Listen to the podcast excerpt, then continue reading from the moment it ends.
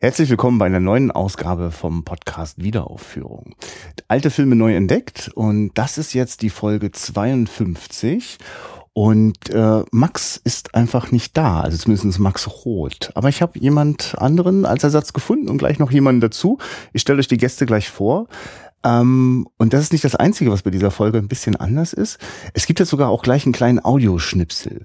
Ihr werdet gleich hören, Roland Klick, Regisseur aus Deutschland, der seit vielen, vielen Jahren keinen Film mehr gemacht hat, äh, der überaus spannende Genrefilme gemacht hat, die zu seiner Zeit oft sehr schlechte Kritiken bekommen haben, teilweise auch sehr gute Kritiken, hat auch mal einen Bundesfilmpreis gewonnen, was auch immer das bedeutet. Ähm, jedenfalls sind diese Filme ein klein wenig in Vergessenheit geraten. Das wollen wir ändern. Und ähm, wir entdecken diese Filme auch gleich hier. Und wir entdecken jetzt vor allem erstmal die Person, die dahinter steht, weil die ist einfach ganz fest mit seinen Filmen auch verbunden. Die Art und Weise, auf Film zu schauen.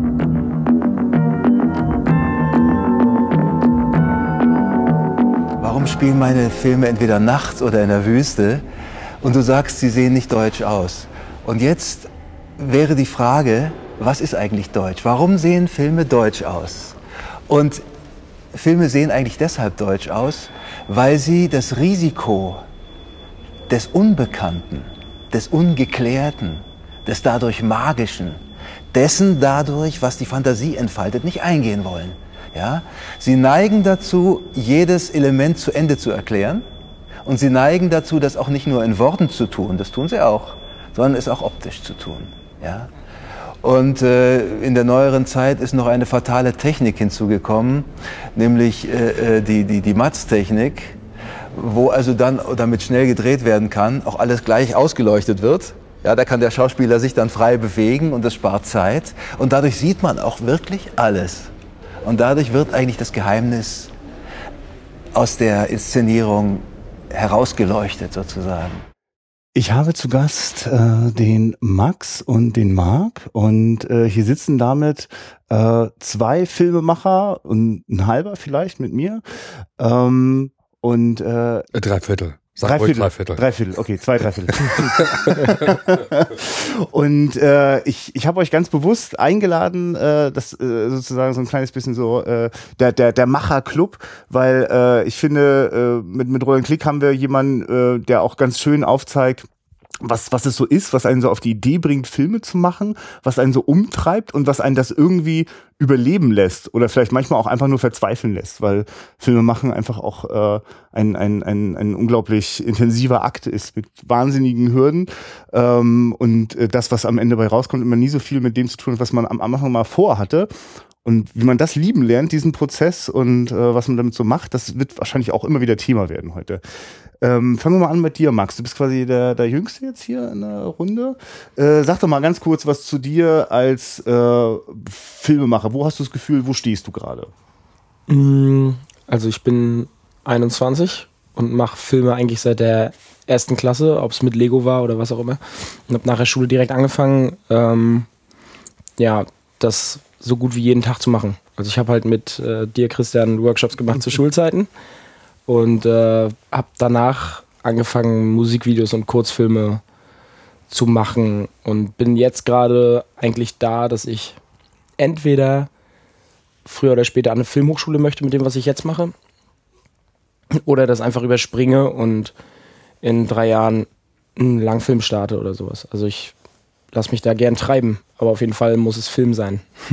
Okay. Wann hast du das erste Mal von Roland Klick gehört?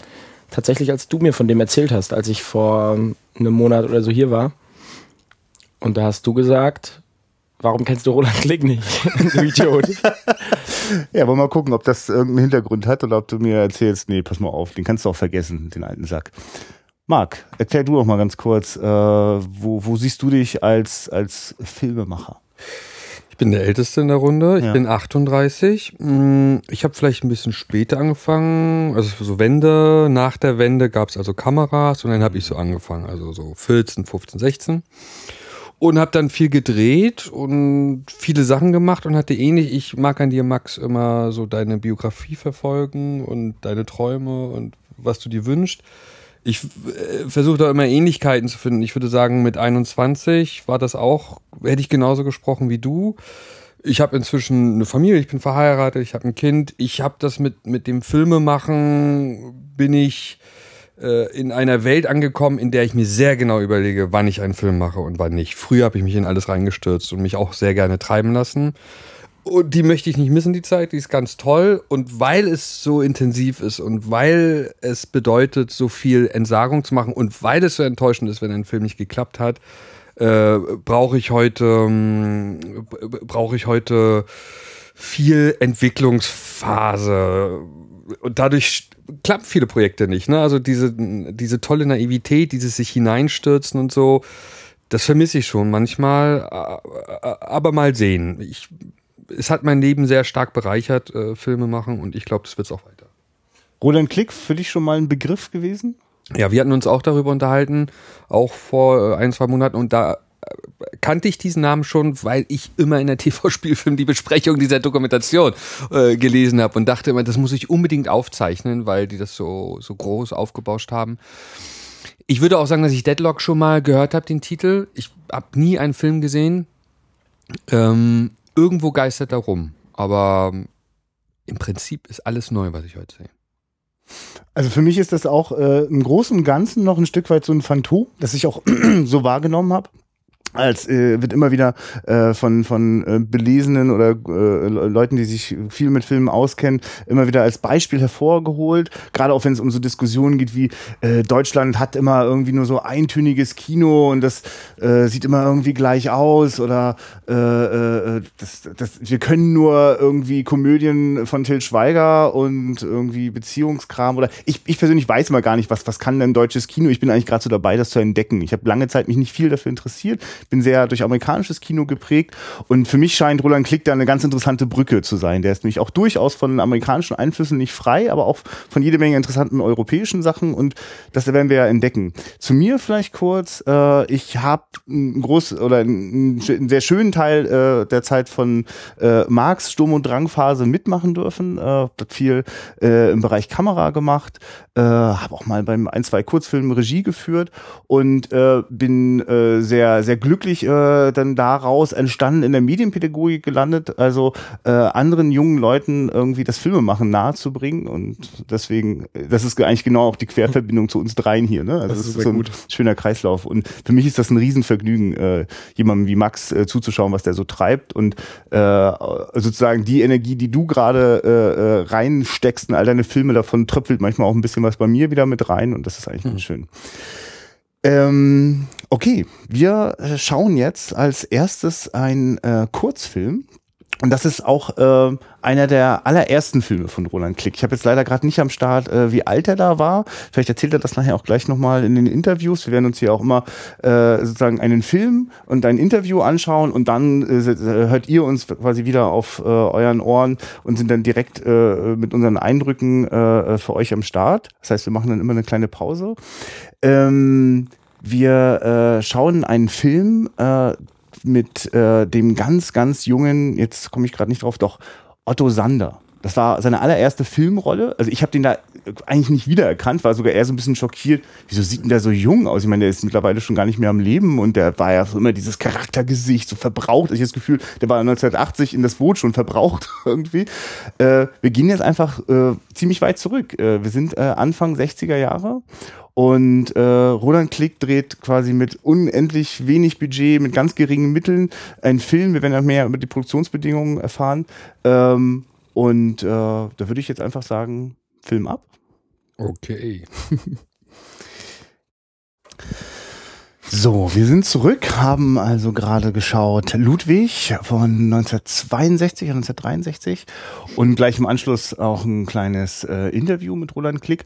Und während wir das Interview gerade so geguckt haben und äh, wer Roland Klick schon mal hat reden hören, der ist immer so voller Begeisterung und Intensität, sagt Sachen wie, äh, das ist vermutlich mein bester Film. und ich finde das natürlich super gewagt, euch jetzt erstmalig Sachen zu zeigen. Äh, keine Ahnung, wie ihr den Ludwig gerade gefunden habt, aber jetzt hört ihr quasi da gleich so euphorisch jemanden erzählen, er erzählt von den Drehbedingungen.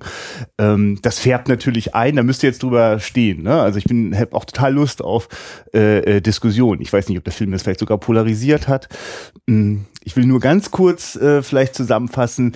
Äh, Ludwig, gespielt von Otto Sander. Wir sind in äh, dem totalen Nichts eines Dorfs, irgendwie Nachkriegszeit. Da ist offensichtlich nicht viel los.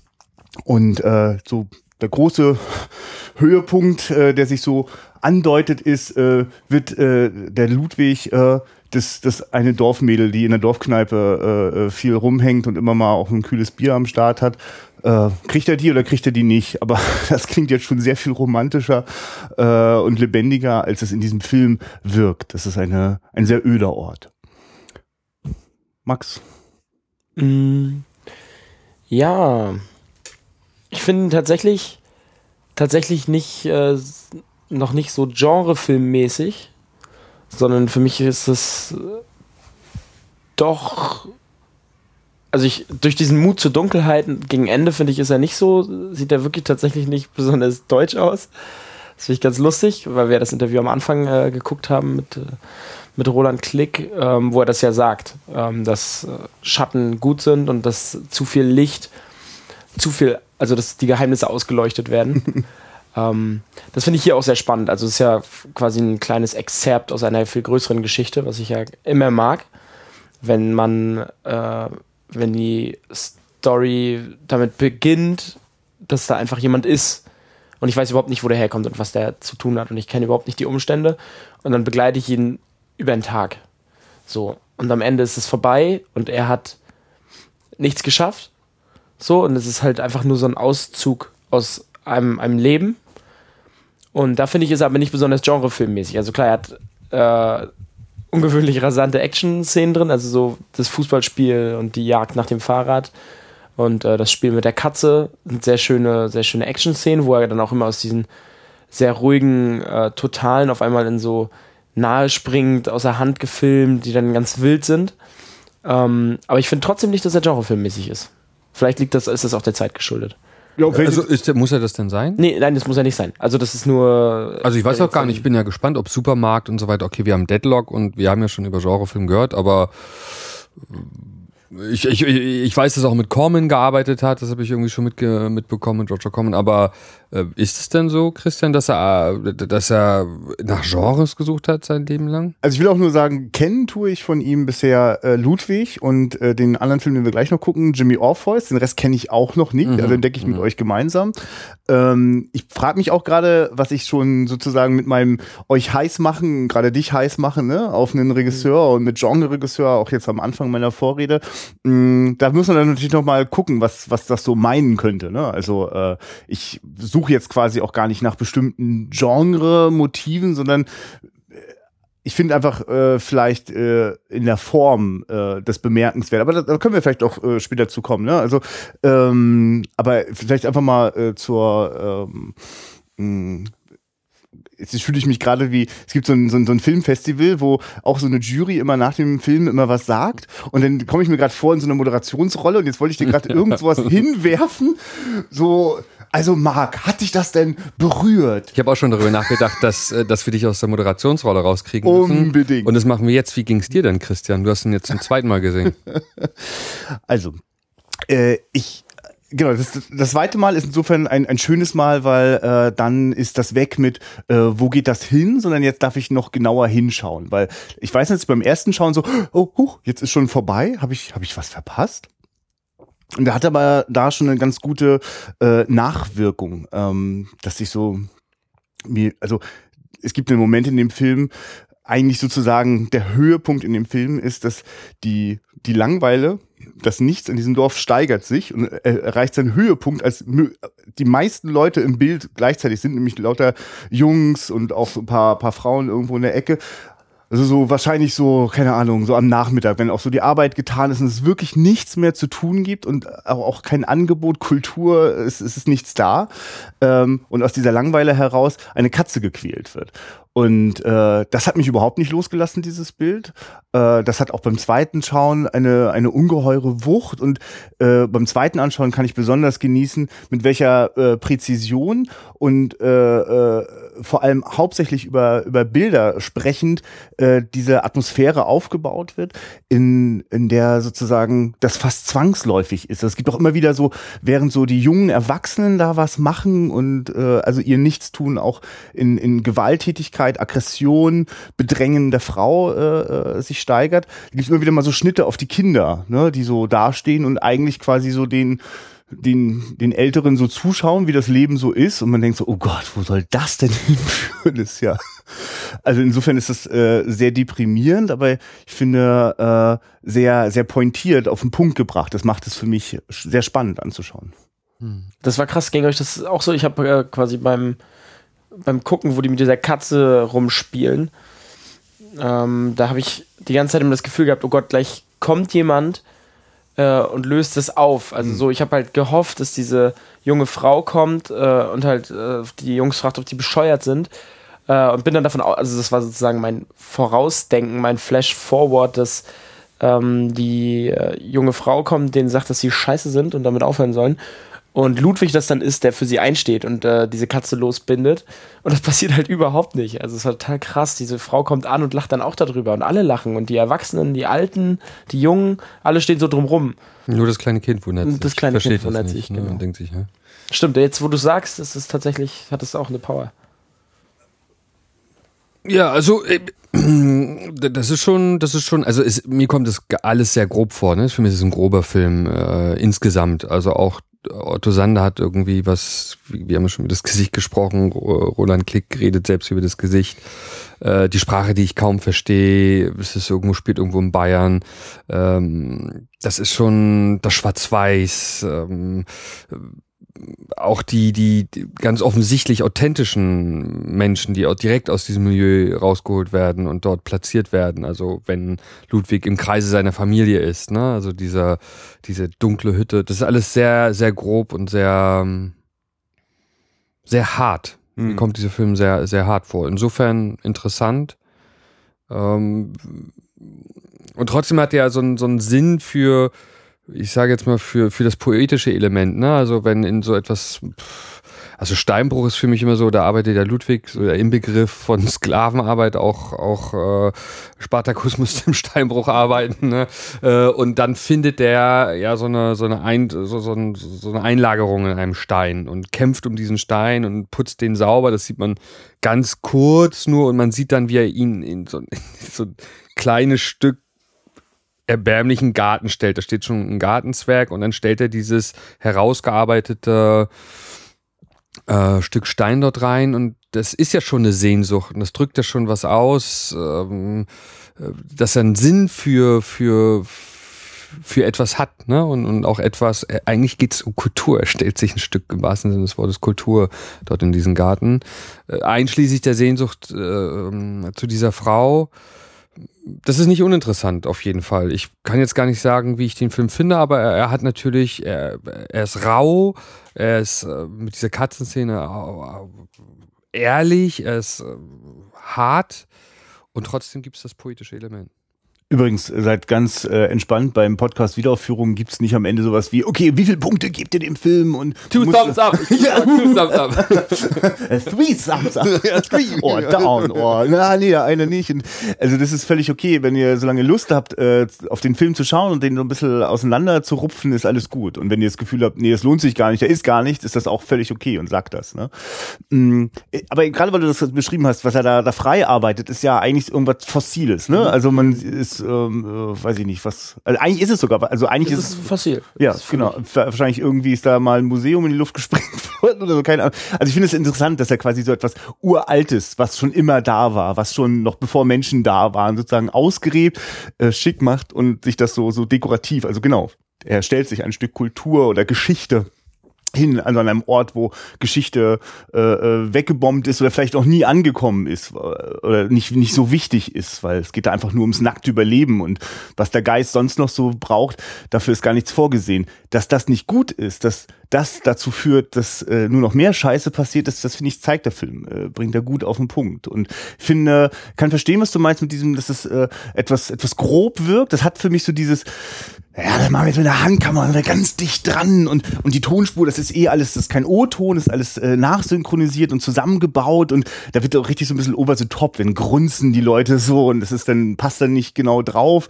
Ähm, aber das hat so eine, ja, genau, es hat so eine rohe Qualität. Und äh, ich merke, dass das, also dass der, also jetzt gerade beim zweiten Schauen, dass das auch nicht irgendwie auseinanderbricht oder dass sich das dann irgendwie verrät. Ich meine, wir, wir, wir haben auch eine Fassung geschaut, wo der Ton äh, leicht asynchron ist. Äh, das sind eigentlich Sachen, die killen den Film komplett. Ne? Also, äh, weil es unfreiwillig komisch wird.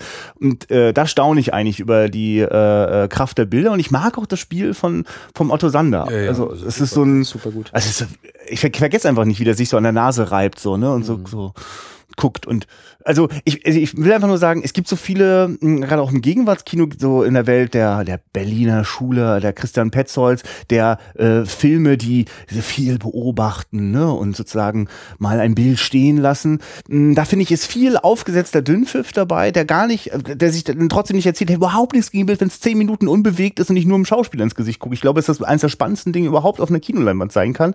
Aber ganz oft passiert eigentlich nichts. Also mhm nicht im Sinne von physisch, sondern da ist eigentlich, das ist nicht aufgeladen. Ich finde, das, dieser das Film ist extrem aufgeladen und jeder Blick und jedes Innehalten von Otto ja, oder künstlich aufgeladen, ne? also mit einem permanenten Soundtrack dort hinter oder langen, langen Kamerafahrten durch dunkle Wälder oder im Rücken hinterher und so weiter. Der hat ja wirklich äh, kaum eine Künstlichkeit, also dieses mhm. Unprätentiöse, was der sagt mhm. äh, und diese Bemühung, Otto Sander zu casten und zu suchen und er hat ja nun auch noch einen Star gefunden, wenn das seine erste Rolle ist. Na, herzlichen herzlichen Glückwunsch. Ne? Also da ist ja jetzt auch doppelt und dreifach gut gelungen.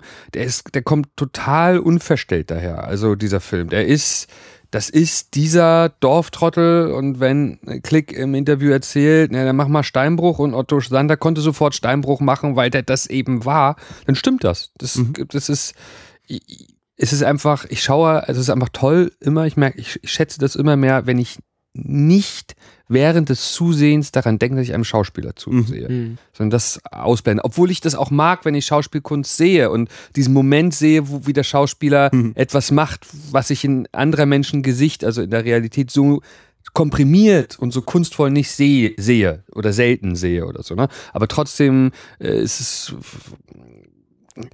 man möchte fast sagen, auch durch seine Schnitte und so weiter, ist das definitiv nicht, aber dass der Film dokumentarische Qualität hat oder dokumentarisch daherkommt, weil so authentisch ja. ist. Also ich, ich überlege auch gerade, ähm, Berliner Schule, wo du gesagt hast, ne? Ja. Und äh, Brüggemann das ja auch geschrieben hat in seinem offenen Brief mit dem endlosen Starren in die Ferne. Hm. Ich überlege, okay, worüber erklärt er das denn? Ähm, also womit macht er den Konflikt klar? Ludwig möchte gerne die Dorfschönheit, sag mhm. ich jetzt mal. Äh, das erklärt er auch nur über Blicke. Mhm. So, aber halt durch eine angenehme Distanz und Beiläufigkeit so, was vielleicht eben auch das Dokumentarische gibt. Und dadurch, dass er eben nicht irgendwie versteckt ist, sondern dadurch, dass er relativ frontal ist. So, also er ist relativ, also er zeigt mir immer die Leute von vorne, nicht zu nah und dann hat er ein gutes Gefühl für Timing. Die Leute gucken nicht Ewigkeiten irgendwo hin, sondern hat ist relativ on point eigentlich. Also er lässt ein Bild so lange stehen, bis ich verstanden habe, okay, er ist interessiert an diesem Mädchen. Ja. So, und das, das finde ich auch gut. Also das hat mir auch gut gefallen. Ja, und die Situation, ne? also die, die, das erste Treffen, sie sammelt auf dem öden Feld nicht mal in einen Trog, sondern ihren Rock die Bröckeln von Steine, Steine Kriegsüberreste, denke ja. ich immer sofort, weil es so Beton ist. Ich dachte erst also wenigstens Kartoffeln oder so. Ja, es sind nicht mal Steine. Genau, und es sind auch keine Feldsteine, sondern so Splitter, so, so Betonsplitter, ja. habe ich das Gefühl.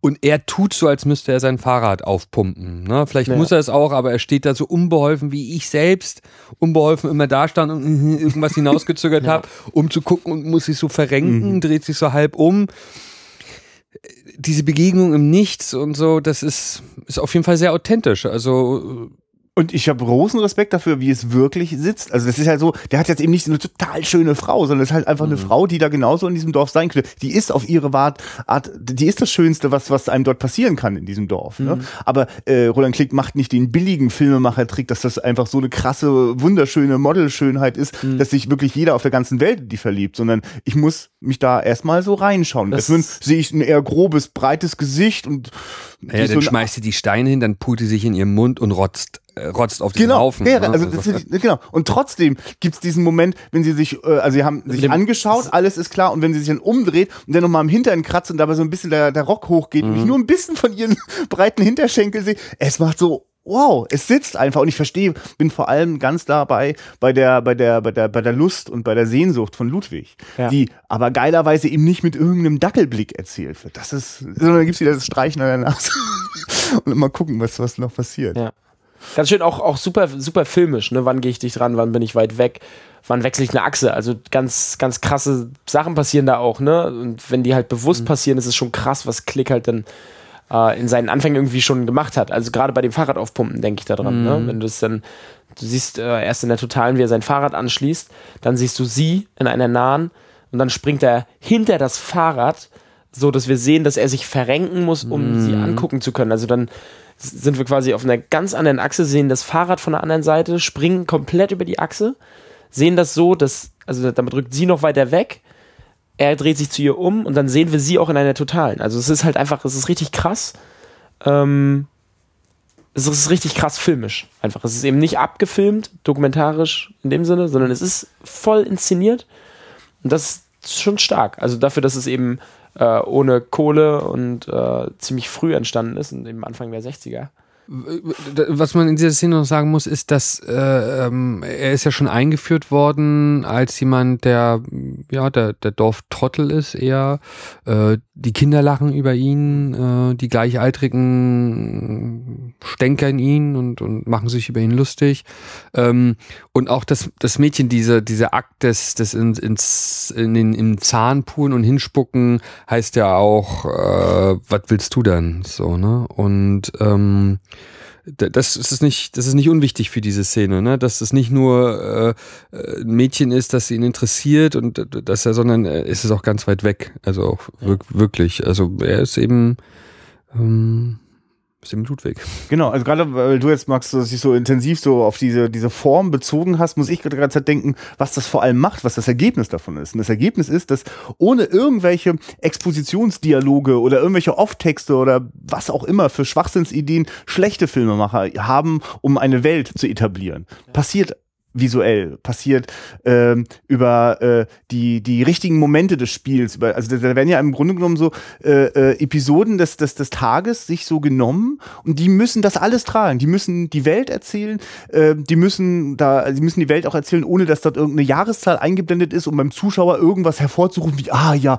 oh, die schlimme Nachkriegszeit. So, das passiert halt so. Ich sehe halt, wenn, wenn Ludwig beim Essen ist, sehe ich äh, die, die alte Oma, die das kleine Baby füttert, äh, äh, Mama und Papa sehen so fertig und kaputt aus. Vielleicht sind das gar nicht seine Mama und Papa. Ich habe sogar das Gefühl, es, das, ist so ein Dorf. Das Sehr ist so, verroht einfach. ja, das Da ist so das, das ist so das, was nach, nach Krieg und Armut irgendwie sich so zusammengefunden hat, so und was jetzt wirklich die Splitter äh, der vergangenen Gesellschaft aufsammelt und was Neues baut, was bauen die denn da? Das ist so, ne? Also so dieser, dieser Steinbruch für für was? Wird wird wahrscheinlich alles abtransportiert in die Stadt und während andere irgendwie Wirtschaftswunder spielen, äh, sind die wahrscheinlich die nächste Generation, äh, die äh, äh, sich schon mal vorbereitet, äh, die, die sich seelisch und psychisch so kaputt zu machen, dass der dritte Weltkrieg dann auch irgendwann problemlos durchrauscht, weil was, was lernt man denn da, ne? Also, also ich, also ich finde, dass, dass, dass sowas sich erzählt, ähm, dass das drinne steckt, das darf man, das darf man suchen, das darf man natürlich rausinterpretieren, dann kann dann wieder jeder seinen eigenen Film gucken, aber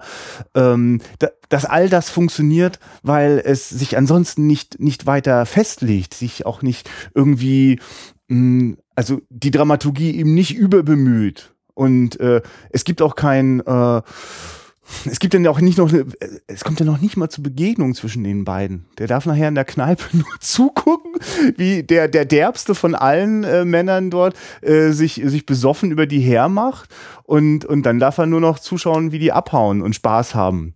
In Anführungsstrichen Spaß, weil wir auch schon was erlebt haben, wo wir gar nicht, so reizvoll ist das ja eigentlich auch nicht, aber nicht mal diesen kleinen Mini-Höhepunkt bekommt, ja. Also ich finde, was da in 16 Minuten äh, zusammenkommt, das. äh, Ja, ohne Musik, ne? Also, keine, keine, also lauter Dinge, Musik und kein ausgefeiltes Sounddesign. So, also wirklich Bilder, filmisch. So.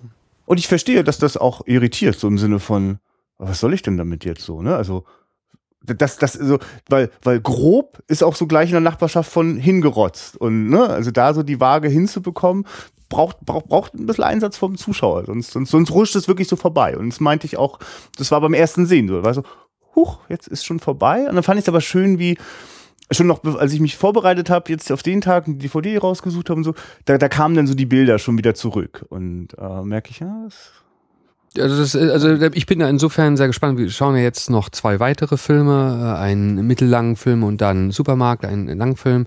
Äh, insofern bin ich schon gespannt, ob ich da dramaturgisch noch ein bisschen was geschenkt bekomme. Das muss ich schon sagen, dass ich ja. mir schon äh, einen Hauch mehr gewünscht hätte. Das ist ganz vorsichtig, also das muss auch ganz vorsichtig sein und so.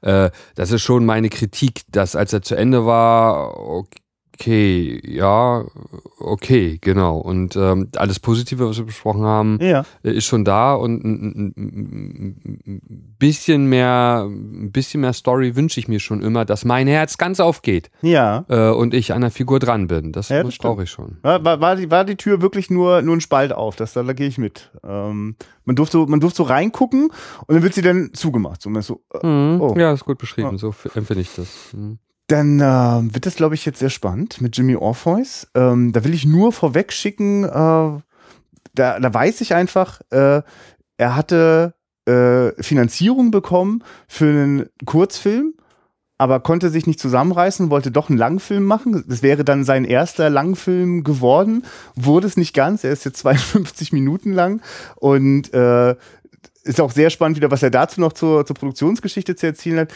Und ich will aber jetzt einfach schon mal ähm, so ein bisschen die Erwartungshaltung nach oben treiben, damit sie danach von euch mit eure enttäuschten Gesichter und Stimmen dann kommen können. Äh, als ich das gesehen habe, dachte ich, Oh, das ist auch in Deutschland passiert. Ich dachte, zur gleichen Zeit haben das gerade die Franzosen in der, in der, in der Nouvelle Vague irgendwie auf die Reihe bekommen, wenn Luc Godard anfängt, äh, so äh, mit, mit, mit Schnittfolgen zu experimentieren. Ähm, ich, ich, ich wusste nicht, also ich, ich, war, ich war sehr, sehr angenehm überrascht. Äh, und ich bin ja jemand, der ähm, atemlos immer so ein bisschen, na, ich verstehe den nicht, irgendwie hat er mich nicht so richtig weggerockt. Ich weiß auch nicht, vielleicht war auch die ganze Zeit, weil ich nicht trennen kann, Roland Klicks äh, Entwicklung als Filmemacher von dem, was er dann da als Output hat. Lasst uns schauen. Wir sind jetzt, äh, ich glaube, 64, das schaue ich gleich nochmal nach. Jimmy Orpheus. Wir haben jetzt wieder gleich das Interview danach geguckt und äh, Marc hat schon so schön gesagt, na mal gucken, wie der Typ uns das jetzt wieder verkauft. ich finde das wirklich eine Zumutung, dass wir äh, das so machen, aber ich finde keinen besseren Weg. Ich habe ja diesen, äh, es gibt einen 70-minütigen Interviewfilm, wo der Frieda Schleich ähm, den, den äh, Roland Klick interviewt. Im Jahre 1997 gehen sie durch alle seine Filme durch und wir gucken jetzt immer dann den Schnipsel aus dem Interview, äh, der zu dem Film passt, den wir gerade geschaut haben. Äh, Jimmy Orpheus nur ganz kurz. Wir sind in Hamburg. Ähm, Jimmy oder äh, Christoph, man weiß es nicht so genau. Äh, also ein junger Mann hat nichts, äh, ist äh, streuend durch die Straßen äh, und sucht eigentlich nur noch irgendwie, dass er vielleicht eine Frau findet, äh, die ihn irgendwo pennen lässt. So. Und das, er trifft dann irgendwann auf eine Frau, mit der er ein bisschen länger in Kontakt kommen kann und die ist eigentlich genauso beschissen dran wie er.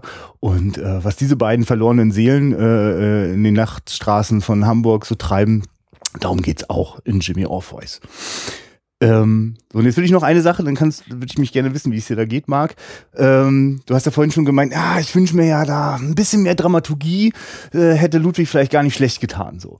Und da habe ich schon so innerlich mich reingeschmunzelt, weil den Jimmy Office kannte ich ja schon. und äh, äh, würde ich jetzt interessieren, äh, wie, wie, wie ging dir das mit dem? Also wir sind jetzt quasi, der ist 66 gedreht worden, das heißt drei Jahre nach Ludwig. Mhm. Äh, äh, mir ging's gut äh, damit. Hm. Ähm, wie soll man sagen? Also ähm, dieser Film, dieser Film. Mh, mm, also der ist sehr konkret verortet. Äh, ich schätze das immer mehr. Mir ist das auch, wir haben ja auch über den Weißen Hai gesprochen, haben auch darüber nochmal gesprochen, wie Spielberg sich den Arsch aufgerissen ist, äh, hat, dass das auf Amity viele reale Personen dort reinkommen. Und als wir es im Original gesehen haben, ist mir nochmal aufgefallen, ne, wie man so einen Ort gut erzählt, wenn man versucht, dort wirklich das mit Leben zu füllen. Äh, und wie Robert Shaw da immer mit den Leuten erzählt hat, damit auch seine Rolle mit Leben füllt und so weiter. Und dieser, dieser Film ist sehr lebendig. Ähm, hat ganz viel, ganz viel von, zeigt ganz viel von Hamburg, zeigt viel von dieser Zeit. Ähm, und ähm, durch, durch diesen Ansatz in Originalschauplätzen, also ich finde das richtig, was du gesagt hast. Ich kenne das nur, also ich habe Godard nie richtig gesehen, aber ich habe viel Truffaut gesehen.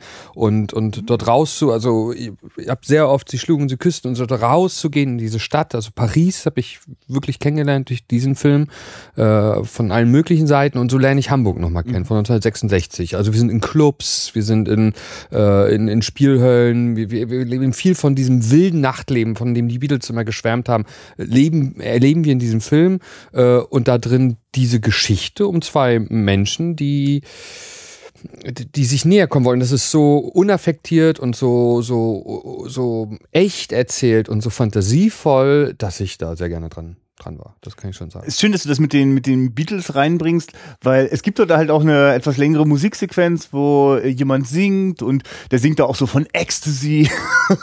und das Ganze ist, ist immer eine, eine ganz schöne Schere, äh, nämlich das, was wir jetzt schon so bis dahin erlebt haben, wie der Christoph da durch die Straßen irrt, ist auch eher ganz schön bemitleidenswert. Ähm, und äh, die, die Nachtclubs, die, den Nachtclub, den wir später sehen, der, der Hitclub, ist auch ein kleines bisschen erbärmlich. ja. Und äh, äh, Jimmy ist da schon verbrannt, wird da, wird da gleich rausgeschmissen äh, von den Besitzern. Ähm, das mag ich, dass das, also es hat diese Romantik, es, es, es, es bedient das und, und, und, und, und bricht es auch. Also, oder was heißt brechen, aber ähm, so, so wie es schon bei Ludwig war, es gibt sozusagen diese, diese Poesie, aber deswegen muss da ja, muss ja der Ort nicht gleich perfekt äh, hübsch sein oder so, ne, sondern der ist halt dann nur so. Na, die ist gerade dann besonders stark, ne, die Poesie.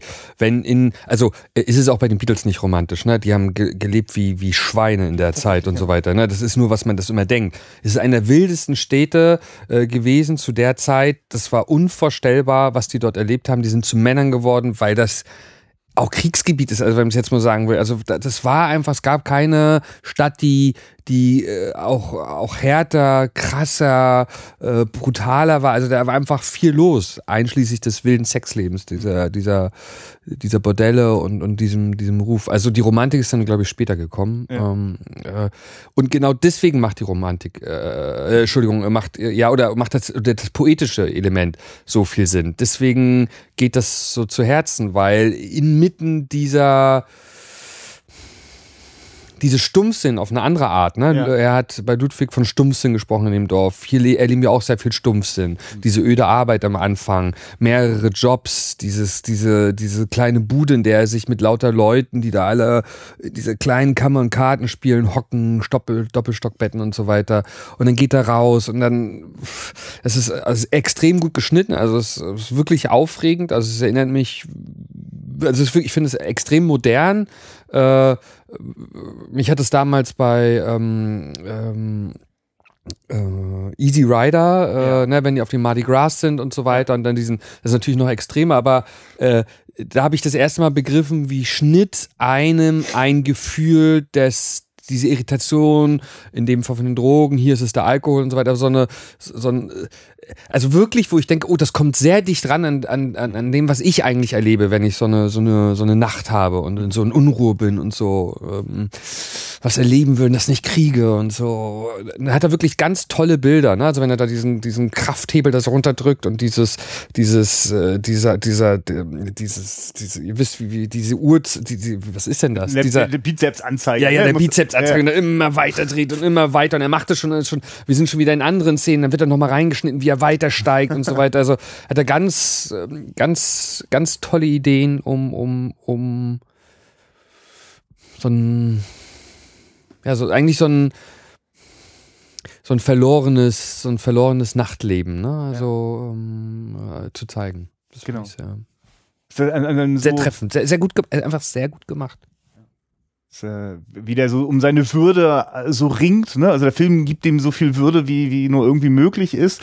Und gleichzeitig wirkt das alles so trostlos. Ja, also in der Würde, also der erinnert mich tatsächlich, äh, er hat dann auch durch, durch, den dunkle, durch den dunklen Bart und, und so weiter sehr an, an Rocky. Äh, was hast ich du gedacht? Ich bin voll bei Inside Llewyn Davis die ganze Zeit. Ah ja, okay. Also total krass. Also ja. erstmal, weil der Typ so aussieht und zum anderen, weil ich Finde halt dieser Typ, der halt ständig einfach nur verkackt. Also ich meine, der hat halt wirklich tragisch wenige Erfolge in diesem Film. Mhm. um nicht zu sagen, gar keinen. Also einen. Der eine, es gibt einen Erfolgsmoment, aber es ist halt. Benenn's mal, also wir, wir spoilern die Scheiße ja hier eh immer. Ähm, nein, in dem Moment, wo, er, wo sie ihm nachläuft und er sie küsst und die beiden durch die Gegend tänzeln und Spaß haben. Und das, was halt dann auch ganz schnell wieder ganz, ganz unsexy wird, wenn er, wenn die beiden in diesem Bäcker sitzen und danach dann er vor dieser Tür steht. Genau. Das ist furchtbar unsexy. Also sofort auch dieses, ja, selbst wenn sie jetzt noch rauskommt und ihn hochwinkt, dann ist es nicht sexy, was da passiert.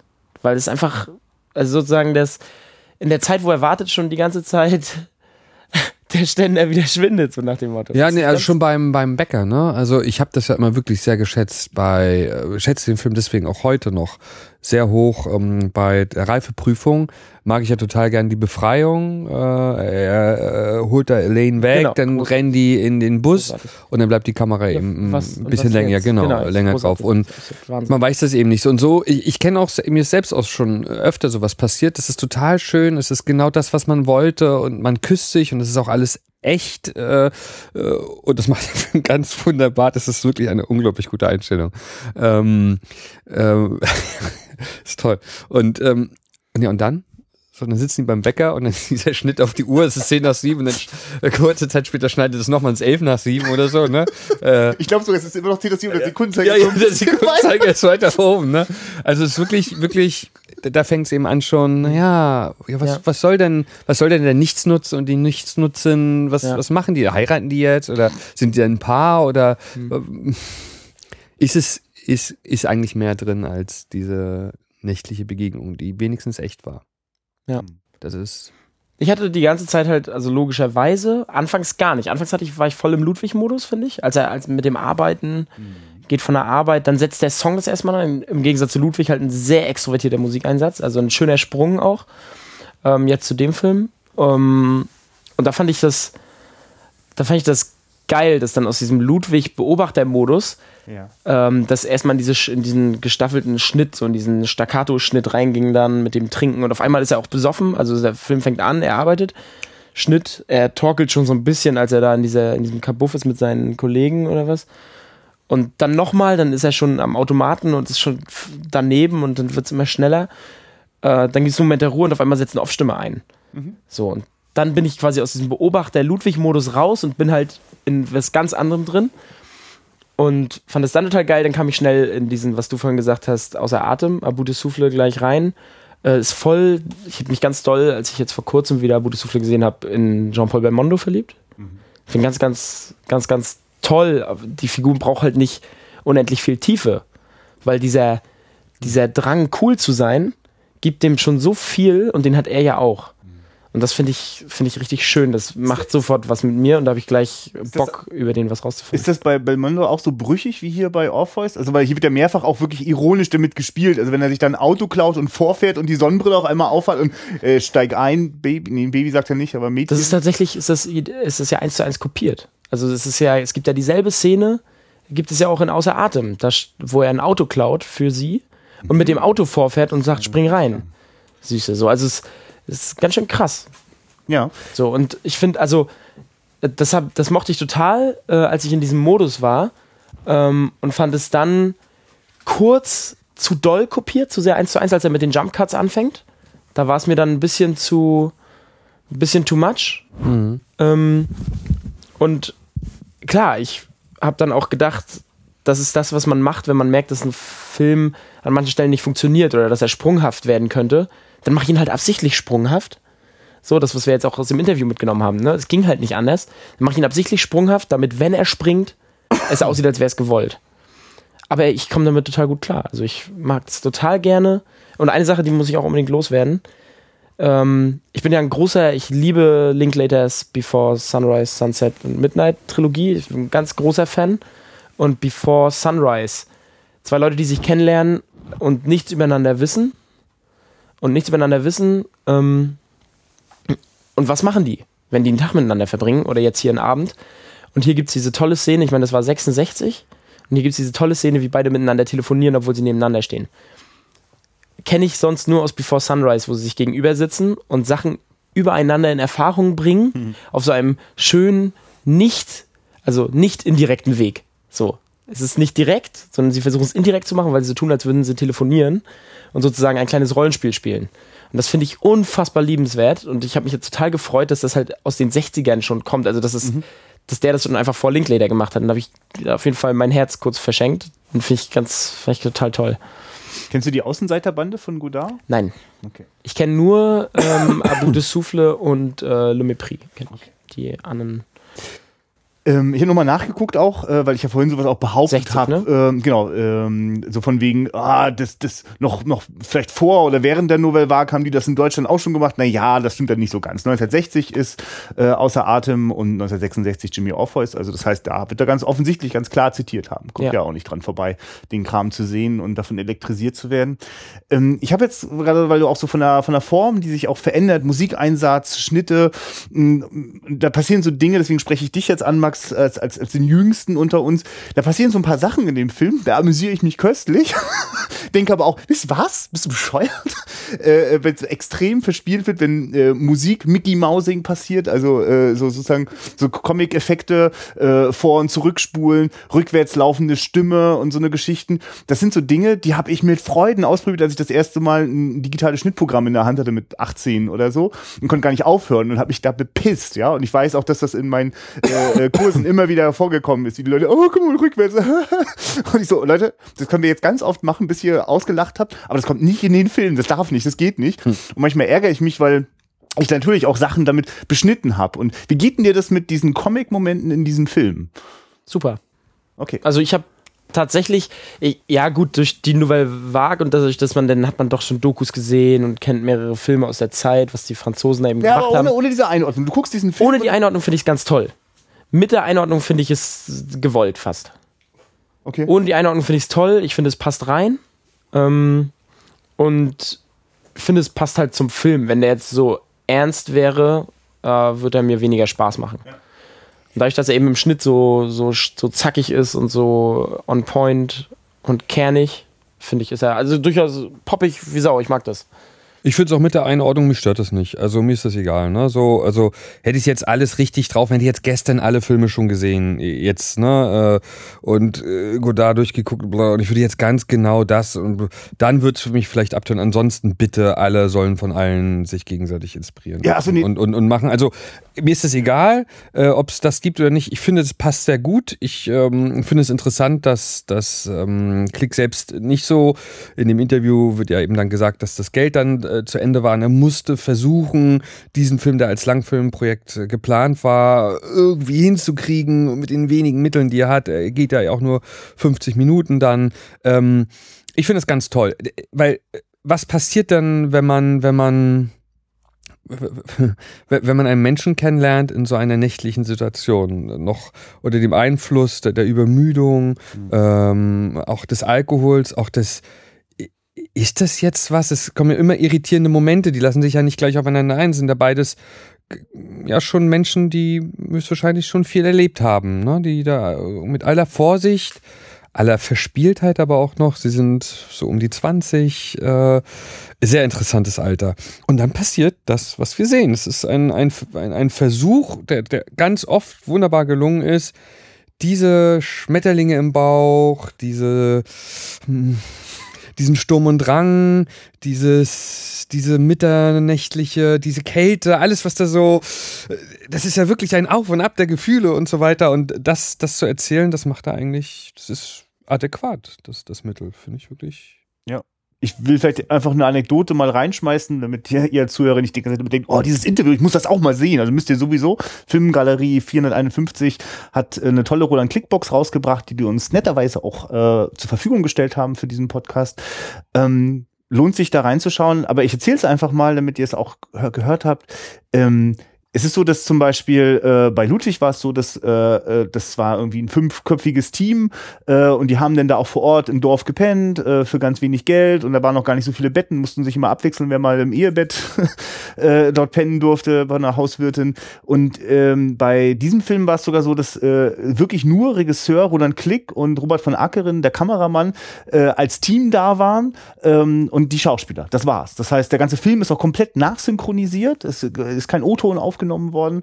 Und äh, das ist also sich diese Vorstellung von so einem kleinen, kompakten Team, die eigentlich einen Auftrag hatten von Atlas Film, mach noch einen Kurzfilm und er sich einfach gesagt hat, du, ich nehme die 20.000 Mark und mach trotzdem einen Langfilm. Er wird schon merken, dass das cool ist und hatte dann das Pech, dass Atlas Film leider gerade pleite gegangen ist und es überhaupt kein Geld mehr da war. Das heißt, der Produzent fand das Material gar nicht schlecht, aber er hatte beim besten Willen kein Geld, jetzt noch einen Langfilm zu finanzieren.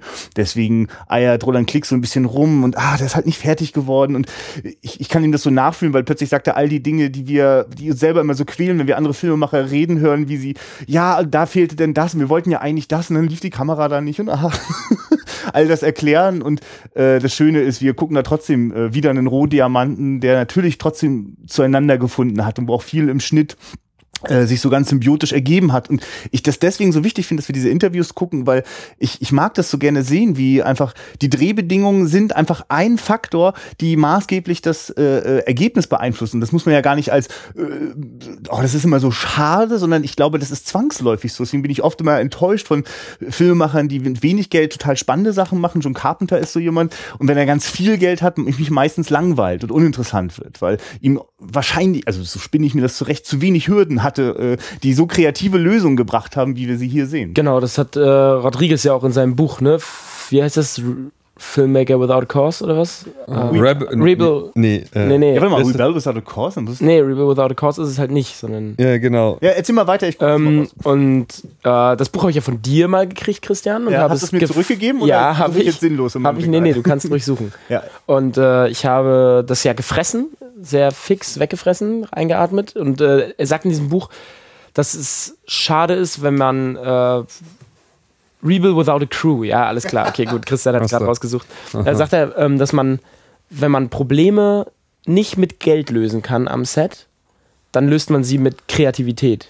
Mhm. So, und das heißt, er ist ein Vertreter davon, dass man mit, je weniger Geld man hat, je mehr man am Limit dreht, desto einfallsreicher wird das Produkt, weil sich eben Probleme nicht mit Geld beheben lassen.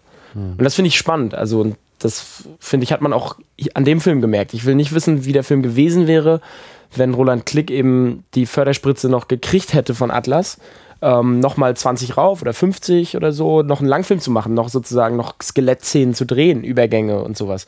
Dann wären halt all diese schönen kleinen Einfälle, die uns Spaß gemacht haben, eben vielleicht nicht da.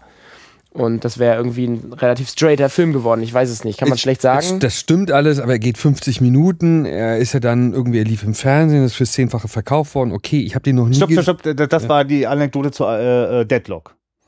Also nee, der, der ist fürs Fernsehen, fürs, nee, wirklich. Hat er, er gesagt. Er hat gesagt, fürs Zehnfache im Fernsehen. Deadlock lief international gut. Ja. Dieser Film ist ans Fernsehen gekauft, verkauft worden. Fürs Zehnfache, was er gekostet hat, weil er ja nichts gekostet hat. Hat er, hat er gesagt im Interview. so, okay. Das galt. Also nein, einfach, nein, nein. nein, nein, Der Film ist ganz ich, ich will nur, worauf ich noch hinaus will, ja, El Mariachi habe ich einmal gesehen und äh, Desperado habe ich dreimal gesehen und so weiter. Ja, das stimmt schon alles, ja. aber äh, es ist natürlich auch toll, wenn, wenn, wenn, wenn irgendwie Kohle da ist, um, um Visionen und Sachen umzusetzen. Das ist, wird ewig der Streit sein. Das ist auch vollkommen in Ordnung. Aber, ne? aber gerade Rodriguez, der nun auch äh, äh, wirklich sich auch immer bemüht hat, äh, dann richtig krachen zu lassen und dass seine Filme auch brauchen. Und es ihnen auch ja. gut tut und so weiter. Äh, Aber ich rede jetzt vom Limit auch nicht von 7000 Dollar bei El Mariachi oder 20.000 Mark bei Click, sondern mhm. ich rede halt vom Limit. Es kann mehr sein, aber es muss ja. jetzt halt nicht. Also manchmal, also es ist ja unterm Limit, es ist ja weit unterm Limit. Ja. Darauf will ich ja nicht hinaus. Ja. So. Aber dass manchmal das eben ganz einem Film auch gut tun kann.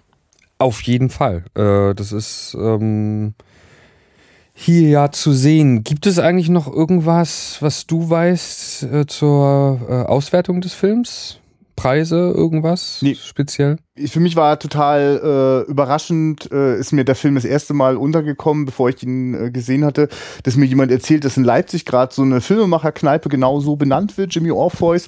Und ich so merke, ah, okay, da hat einfach äh, eine krasse Resonanz, gerade so im, bei den Cinephilen, bei den Studenten, bei, bei den Filmemachern. Roland Klick arbeitet äh, als äh, äh, Regiedozent an der DFFB zum Beispiel.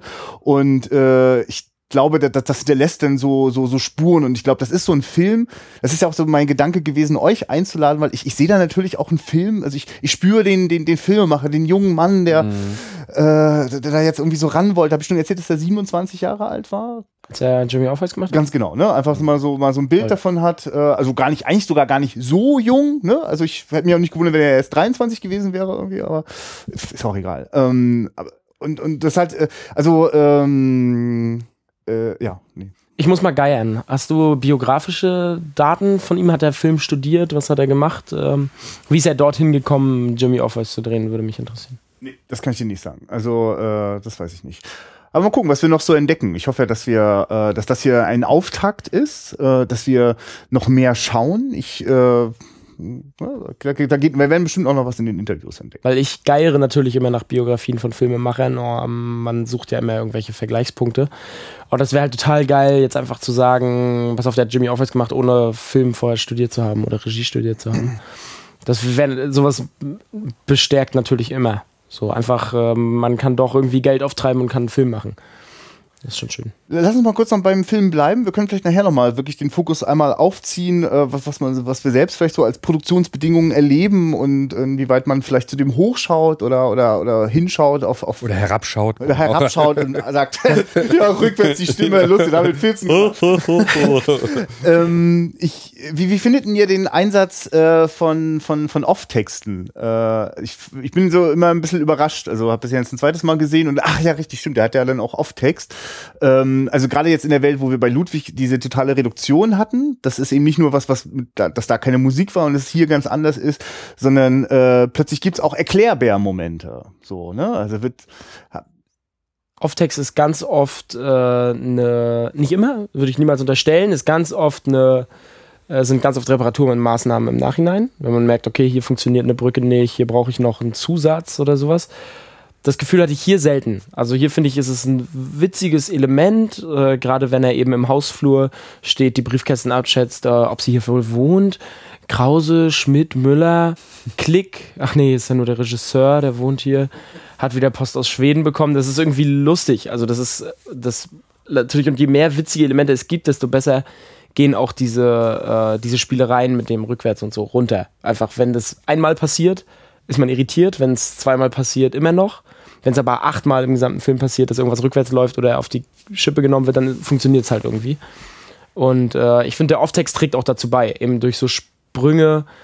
Ich, glaub, ich weiß nicht, es gab einen Moment, ähm, sie gesagt, da, also da hat sie jedenfalls irgendeine Frage gestellt und er hat dann im Off die Frage nochmal leicht abgeändert, auch nochmal formuliert und das hat dann so einen Zeitsprung irgendwie geschaffen, irgendwie eine spannende Ellipse, finde ich, finde ich immer schön.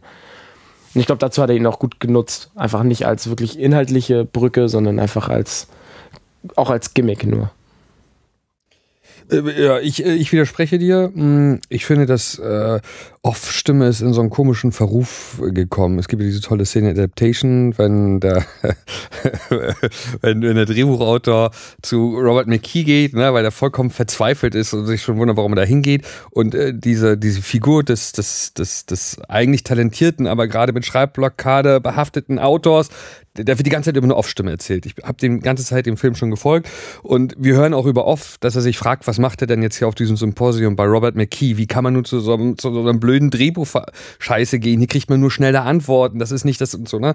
Und während er die ganze Zeit die Off-Stimme das sagt, sagt Robert McKee vorne plötzlich ganz laut und verwenden Sie niemals eine Off-Stimme. Jeder Vollidiot kann die inneren äh, Gedanken einer Figur durch eine Off-Stimme und so weiter, ne? Und ähm, ja. das ist total toll, weil dieser Film genau dieses Dilemma zeigt zeigt. Und äh, äh der Drehbuchautor war gerade im Begriff eigentlich zu gehen und dann hört er das, was McKee sagt und setzt sich wieder hin und ist total baff, wie der Mann das sagt.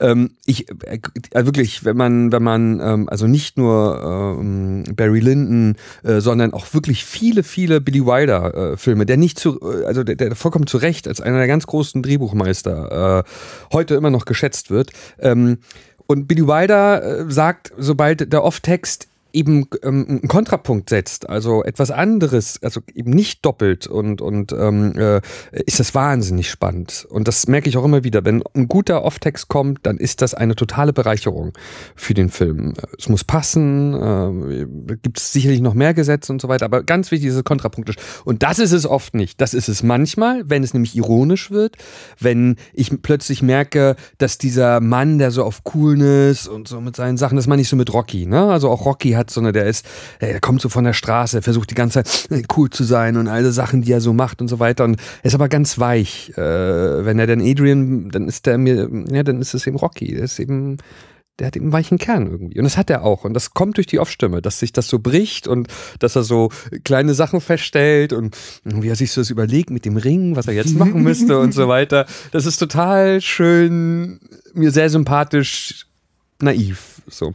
Und manchmal ist es eben eine totale, eine totale Reparaturmaßnahme und es gibt ganz furchtbare Doppelungen also wenn die Uhr kommt und sagt, Mensch, äh, bis um acht müssen wir noch warten. Ich weiß das doch. Das haben die so schön gemacht. Das haben die so schön gemacht ja. mit der Uhr in der Telefonzelle bis acht Uhr. Wie du schon gesagt hast, das ist perfekt perfektes Kino. Und dann sehe ich ja beim Bäcker die Uhr und mir ist alles klar und der Suspense, also ich sage es jetzt mal so, ne, diese Spannung, wo, wo so viel passiert, nämlich, dass, dass die, die Realität kommt langsam rein. Je dichter es um acht geht, desto mehr stirbt dieser Traum und desto mehr ist klar, was sollen die da jetzt machen? Jetzt miteinander schlafen? Das ist es auch nicht oder so, ne?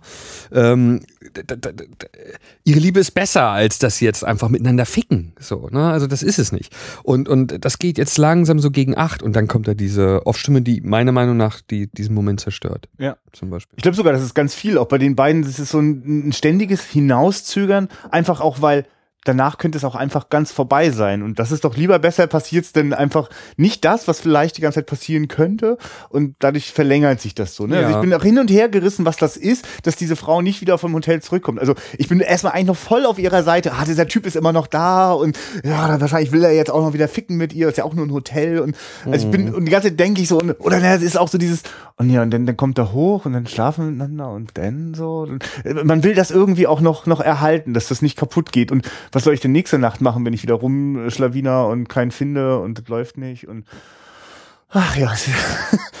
äh, Nochmal zu diesen äh, äh, Aufgeschichten. Äh, ich finde das wirklich krass, weil gerade bei dieser Bäckerei gibt's ja dann noch, also gibt's ein einziges Mal auch noch eine extra Erzählerstimme, ja, die dann ja. nämlich sagt, oh. wir sind zum äh, Bäcker, also die sind zum Bäcker gegangen, weil dort wollten sie sich nochmal kurz aufwärmen und warten, bis es um acht ist. Und da merke ich, was das vielleicht bedeuten könnte, wenn, wenn Kroan Klick im Interview sagt, äh, Dingens, äh, Ludwig ist, ist sozusagen mein bester Film und ich wünschte, ich hätte noch heute diese Naivität, die ich damals hatte, diese Purheit, weil ähm, dieses, das, was er selber sagt, er will die Sachen nicht zu Tode erklären und äh, das, das soll wirken und will doch nicht den, den Zuschauer umbringen mit Informationen, sondern lass ihn doch leben und entdecken. Und äh, eigentlich ist alles da äh, visuell, dass das erzählen würde. Und ich kenne das aber, dass sozusagen der nächste Film und dann noch der nächste Film, das, das, das hört auf. Du, du wirst misstrauisch, du willst genauer Bescheid wissen. Also ich kann das verstehen, so eine Sehnsucht nach das erste Mal, wenn man einen Film gemacht hat, oder das zweite oder das dritte Mal. Ne? Also natürlich sind auch tausend Sachen schiefgegangen. Man wollte sich ja auch weiterentwickeln, aber plötzlich beginnt so eine mh, mm, so ein Kalkül reinzukommen und dann kommt man manchmal auf so bescheuerte Ideen. Also ich, also weil die das das funktioniert, das brauche ich nicht, aber ich kenne das Gefühl, dass man im Schnitt vor sowas sitzt und dem nicht vertraut. Und das Gefühl, das muss da jetzt drin sein. Ich fand das super witzig. Ich fand das einfach ganz doll witzig, wenn auf einmal, also ich meine, wenn er es nicht gewollt hätte, dass es nicht witzig ist, hätte er sie eher schon mal reingebracht. Das habe ich auch schon Dann hätte er erst anfangs, ja. dann hätte er mit einer Erzählerstimme angefangen. Aber dadurch, dass er in dem Moment die reinhaut, ist es so unfassbar lustig. Und ich finde, nicht unfreiwillig. Ich finde, das ist wirklich ein gelungener Gag. Wenn es, wenn es äh, unfreiwillig, also äh, sonst, wenn er es gewollt hätte, dass es nicht lustig ist oder so, wenn er es ernst gemeint hätte, hätte er sie vorher schon mal gestreut. Aber hm. das macht er nicht. Er bricht. Und das finde ich, ich habe mich sehr amüsiert darüber. Das ist durch, durchaus möglich. Ich hatte da das Gefühl, dass da äh, Reparatur-Action ist, aber nee, könnte, könnte auch sein. Lass dich nicht belatschern, Christian. Ach so, von dem, von dem jungen Typen. von dem jungen Typen du, hier. Also Max, also, hast du aber auch schon mal gehabt, dass so eine Szene bei dir, der nicht funktioniert hat, und dass du dir irgendeinen Scheiß im Schnitt dann ausgedacht hast. Und dann soll ich sagen, das ist witzig, oder was? das hättest du nämlich gern, ne? Dass du dann sagen kannst, die Lektion hast du schon gelernt, den Leuten nicht zu erzählen, äh, ja, da haben wir eigentlich Scheiße gebaut beim Drehen oder schon im Drehbuch. Ja, aber das soll Fall. so. Auf jeden Fall. Ähm, ja, ich nenne es, ich nenne es seit geraumer Zeit noch die Soderbergh-Reparatur. Einfach hin und her schneiden. Erklär das mal kurz, was du damit meinst. Wie ein wilder Hin- und Herschneiden in Zeitebenen und äh, ganz assoziativ und frei nochmal rüberschneiden über einen Film, wenn einem der finale Schnitt nicht gefallen hat. Das, also das ist die Erfahrung, die ich jetzt gerade gemacht habe mit einem Kurzfilm, den ich letzten Sommer gedreht habe. Dass man manchmal einfach, so wie tatsächlich so ein bisschen so wie bei Jimmy Orpheus, äh, einfach ein bisschen verspielter zu sein und den Film lockerer zu machen. Aus seiner Steifheit und seinem Storyboard-getreuen, seiner Storyboard-getreuen Inszenierung ein bisschen rausholen durch so einen losen Schnitt. Ist manchmal ganz hilfreich. Hat Soderbergh selbst darüber gesprochen oder ist das nur deine Interpretation? Das ist tatsächlich, hat Film? Christian mir äh, The Limey, Limey, mitgegeben, mhm. genau, und dann habe ich nach diesem Film einfach ein komplett neues Schnittverständnis entdeckt und das einfach auch ausprobiert mal. Das macht schon Spaß. Ja, mich würde mal interessieren, also ich würde schon gerne wissen, ob bei The Limey, äh, wie weit das Konzept war äh, oder nicht. Äh, hier ist es schön mitzubekommen mh, bei dem Film, dass es eben auch aus einer, aus einer mh, Zwangslage heraus passiert ist und dann mitzukriegen, wie wir schon gesagt haben, oh Mensch, das ist ja toll, das ist ja vielleicht drei Tage ganz schrecklich und dann wird's, obwohl für Roland Klick ist es vielleicht heute noch schrecklich, weil er ja bedauert. Das ist aber für mich nicht. Für mich ist es gut. Ich, hat mir sehr viel Spaß gemacht.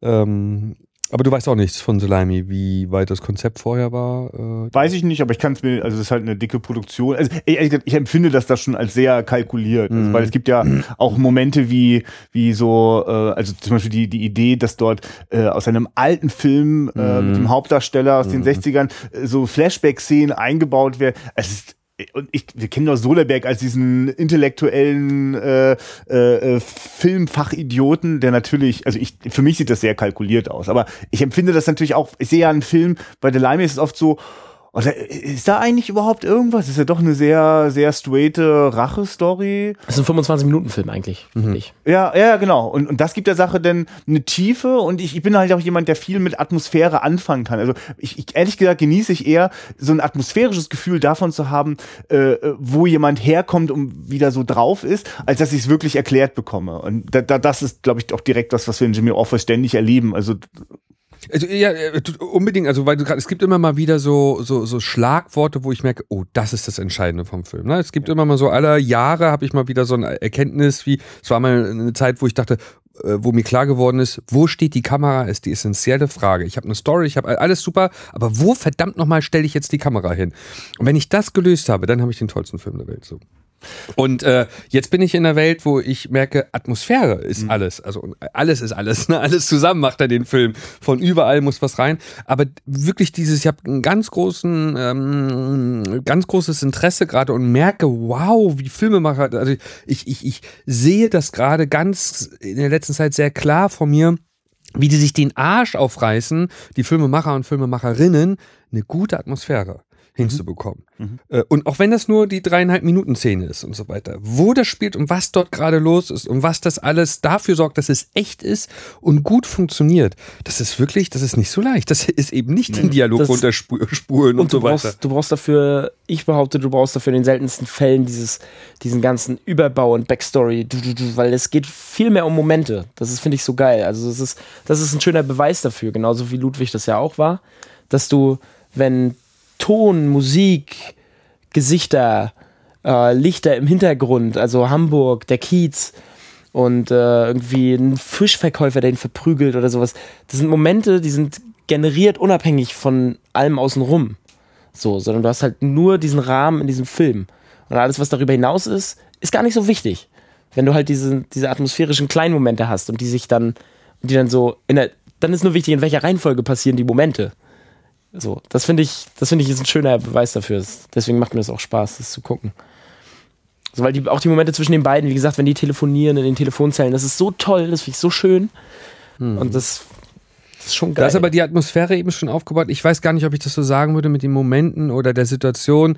Äh, es scheint darum zu gehen, etwas zu suchen, was echt ist äh, in Film, damit das, damit ich das als Zuschauer das Gefühl habe, das kenne ich.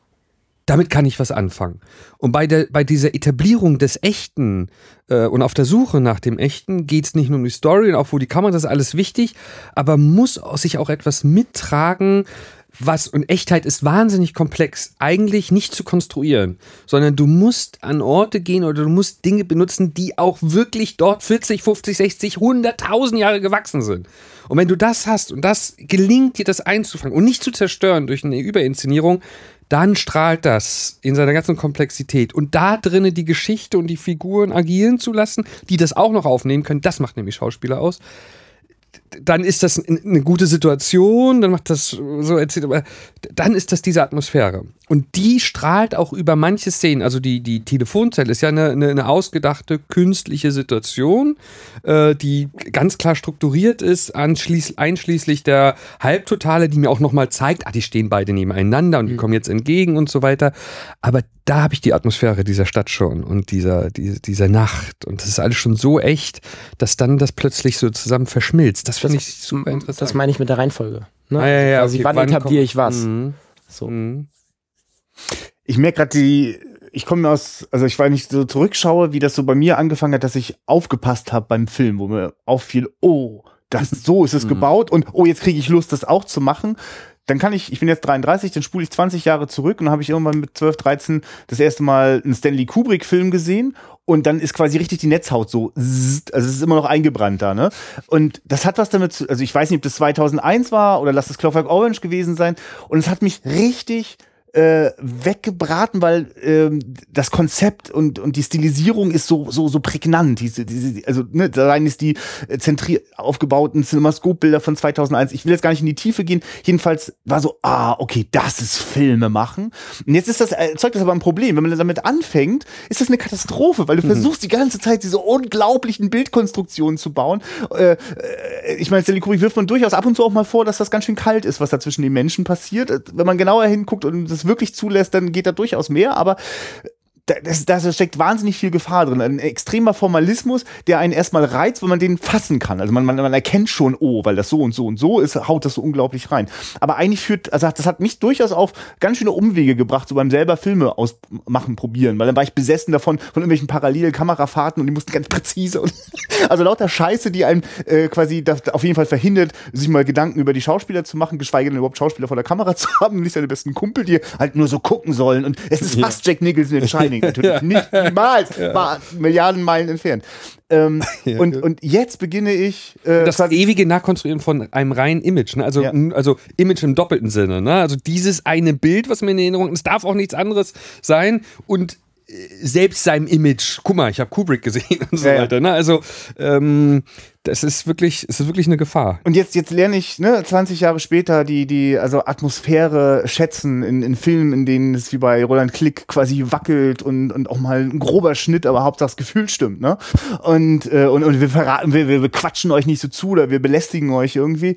Und äh, das genieße ich und äh, merke, ja, ich habe einfach, äh, also ich habe vor kurzem haben wir hier in Wiederaufführung ähm, Killer's Kiss, äh, den ganz frühen von Stanley Kubrick gesehen. Mhm. Es ist aber krass, äh, Max macht gerade so, mm, oh, lecker, großartig. Aber was ich total geil finde, ist, da gibt es so ein, zwei Einstellungen, also der ist auch schon extrem präzise und aufwendig, aber da gibt es so zwei, drei Einstellungen, da haut das nicht hin. da ist er einfach noch ein junger Filmemacher, der ist da irgendwie 23 oder so. Und äh, äh, dann merkt man, dass er da noch ein bisschen zu knass, zu krass der Fotograf, der äh, extrem mit Licht alles baut. Und dann gibt es richtig Einstellungen, die sind nicht geil. Da, da, da haut das dann nicht hin. Und dann merkst du, ah ja, krass, der musste das, da, da ist ja so viel Aufwand dahinter und so viel Lernen, bis der das zusammengebracht hat. Das hat ja auch nicht sofort bei Kubrick hingehauen. Ne? Und, und die Besessenheit, das weiter durchzuziehen, hat halt dazu geführt, dass er nur alle sieben Jahre einen Film machen konnte. Kein Wunder. Mhm. Äh, und deswegen finde ich, äh, also ist das für mich jetzt so, hat das richtig ein bisschen was Befreiendes und macht mir sogar wieder so Lust, so dichter dran zu sein am, am Machen von Filmen, einfach weil, weil das so, so anregend ist, weil, weil, wenn, wenn, wenn so ein Moment, naja, wenn halt in Jimmy Orpheus oh, endlich gibt's einen Kuss und es ist so weit weg mhm. von irgendwelchen, es gibt in Hollywood endlich einen Kuss, sondern es ist so, äh, die ganze Zeit denkt man auch, der, genau, ne, Jimmy, der, der kommt zu nix und dann geht er, dann denke ich, okay, jetzt habe ich auch die Schnauze voll, jetzt gehe ich einfach mal. Und dann kommt die doch hinterhergelaufen. Und dann ist es, und es ist gut und es ist schön und auch nicht zu lang und äh, die Musik kann gar nicht so lange sich entfalten, dann gibt es schon wieder ein Schnittspiel und bricht das auch ein bisschen. Und es ist ja auch sehr geometrisch, ne? Also was da passiert, ist ja nicht unformal, ne? Ja. Also es ist auf einer Pflasterstraße, es ist square, denke ich da gleich, ne? Alles ist so, alles ist, ist als Parzellen eingeteilt und ist alles sehr ordentlich und so ja. weiter. Und es gibt so eine halbnahe Einstellung und dann nimmt er sie wie Bogart, das ist eine Frau neben, reißt sie da runter, küsst die und dann reißt mit so, so, mit so einem Zoom, mit so einem Reißzoom zurück. Und ich sehe diesen ganzen leeren Marktplatz. Es ist Winter, die Straße ist benetzt von Wasser. Äh, so, ne? Es ist ganz klammer, ekliger Morgen, Sonntagmorgen höchstwahrscheinlich ja. oder sowas. Es ist ne? so, und dann ist so geil. ja. Das ist auch wieder ein schöner Bruch, quasi diese ernste Szene, in der sich dann schließlich Holz ab ist mit so mhm. dumm wo man dicht dran ist an den beiden und er geht hm, und dann bleiben wir bei ihr und sie überlegt und läuft dann nach. Und das ist alles, es ist ein bisschen angespannt.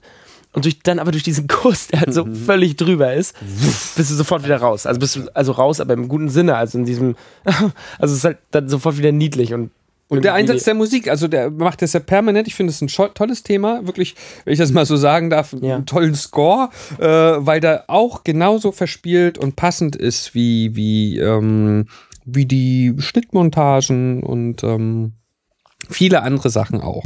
Eine Frage noch, warum heißt denn da eigentlich Jimmy Orpheus? Was heißt, ich meine, an Orpheus, da denke ich gleich an, an Klassik äh, oder an schwere Literatur. Ähm Na, das ist doch irgendwer aus der Unterwelt. Wir sind, glaube ich, alle nicht belesen genug. Sonst habe ich ja hier mal den Germanisten Max Roth da, der kann da meistens ein bisschen aushelfen. Äh, deswegen, glaube ich, gibt es auch diesen Quatsch mit, er trägt so einen Ring und gibt den Ring der Frau und bla. Ich bin mhm. nicht raus. Keine also, Ahnung. Sowas kommt mir auch bekannt vor, griechische da Mythologie, aber ich kann dazu auch nichts Genaues sagen. Ich, ich glaube, es ist einfach auch cool. ja, das ist, auf, das ist, auf, jeden Fall. Aber der, aber ich meine, Jimmy Orpheus ist schon mal total geil. Also wenn Orpheus wirklich die, die, die Anspielung darauf ist, davor Jimmy zu setzen, ja. äh, überhaupt äh, auch durch den Song, der ja extra dafür gemacht worden ist, äh, die Affinität dann doch zum Englischsprachigen, obwohl er so doll mit Dialekten arbeitet, ne? Also einerseits bei Ludwig in Bayern, das Bayerische auch ohne, also es ist einfach so, dass ich kein Wort verstehe. Äh, und das, das Hamburgerische kommt volle Kanne rein, also kümmert sich auch darum, das mitzunehmen und nicht zu verfremden und nicht eine amerikanische Welt in Deutschland zu erzählen. Und trotzdem gibt es hier diese, diese Einflüsse. Mhm. Ähm, das finde ich auch bei Deadlock und so, also immer wieder kommen da diese, diese Namen, die mich irritieren, wo ich denke, was, der kommt aus Deutschland? Yeah, so, also weil der Film halt für auch halt total französisch ist, was wir ja schon gesagt ja, haben. Ja, das ist halt einfach auch, völliges ja. kunterbuntes. Ja. Ein so ein, ein so ein biografisches Detail, also ich habe ja so ein bisschen die Hoffnung, dass wir noch viele Folgen produzieren und uns wirklich so durch das Werk durcharbeiten und äh, weil es ist ja letztlich bleibt es überschaubar mit, glaube ich, knapp sieben Spielfilmen und ein paar Kurzfilmen. Äh, und dann gibt's halt diesen unglaublichen Bruch, wo der dann äh, jahrelang gar nichts mehr, also bis heute nichts mehr gemacht hat, also auch schon Ende 90er äh, eigentlich keine Filme mehr gemacht hat. Ich weiß aber, dass er unter Pseudonym fürs amerikanische Fernsehen gearbeitet hat. Mhm. Vielleicht finde ich da mal was herauszufinden, aber dann Klick will darüber nicht reden irgendwie. Mhm. Ich finde es ganz interessant da ist so, also so, ein, so, ein, so ein Handwerker, der auch was versteht von, von dem, was so im amerikanischen Film zweifelsohne ja für ein großes Publikum auch funktioniert. Davon hat er ein Verständnis. Ähm, vielleicht, vielleicht finden wir da irgendwann noch mal ein bisschen mehr raus. Aber äh, also ich glaube, ich, ich bin mir jetzt nicht sicher, auf jeden Fall bei dem Film, äh, bei, bei, bei Supermarkt weiß ich, dass er auch selber den Song geschrieben hat. Ne? Und ich glaube, dass das bei Jimmy auch ja, so ist. Es steht vorne stand drin. Ach so, stand sogar drin. Ja. Achso, ja, aber Abspann war ja lustigerweise keiner da. Okay, ich da habe ich nicht aufgepasst. Ganz kurz, Marc, hast du türkische Früchte schon gesehen? Den, der nee, Film? leider noch nicht. Nee. Er, der Film erinnert, muss ich jetzt gerade dran denken, erinnert ja. mich ganz stark an türkische Früchte. Mhm. Also, wenn wir den mal irgendwann gesehen haben, kann ich auch nur mal empfehlen für eine Folge so. Ich finde den richtig gut. Und Sehr gerne. Ich kenne den und liebe den, ja. So. Also, aber genau, es ist immer schwierig, dafür eine geile DVD-Fassung irgendwie zu bekommen. Ich habe eine geile DVD-Fassung zu Hause. Hast du, ja? Ja. Achso. Habe ich die nicht? Die hat Marc gerade. Im Moment okay, hat Marc. Äh, genau. Ich, ich habe Marcs geile DVD-Fassung. Wenn wir das mal machen, wenn man das mal ja, machen sollte, ja. unbedingt nochmal an Klick denken, jetzt an den Film. Grade. Ja. Jetzt gar nicht vom Schnitt her, aber der Musikeinsatz und die Handkamera ganz toll. Ich glaube, dass du wirst noch viel mehr, wenn wir noch weitere Klickfilme gucken, wirst du das auch noch viel stärker denken. Ich will jetzt gar nicht da so tief reinsteigen. Ich will sogar, für diese Folge, für die Folge 52 jetzt mal den Bogen kriegen, äh, das auf zu einem Ende zu bringen. Nur die Frage an euch, haben wir noch zu Jimmy Off-Voice irgendwas, was euch noch gerade irgendwie kitzelt, was wir jetzt gar nicht besprochen haben, was euch fehlt? Äh, ich nicht, ne, gut. Nö, mich auch nicht. Prima einfach. Ja, super. Ja. Und Lasst euch bloß nicht dazu hinreißen. Am Ende machen wir doch noch wieder Three Thumbs Up.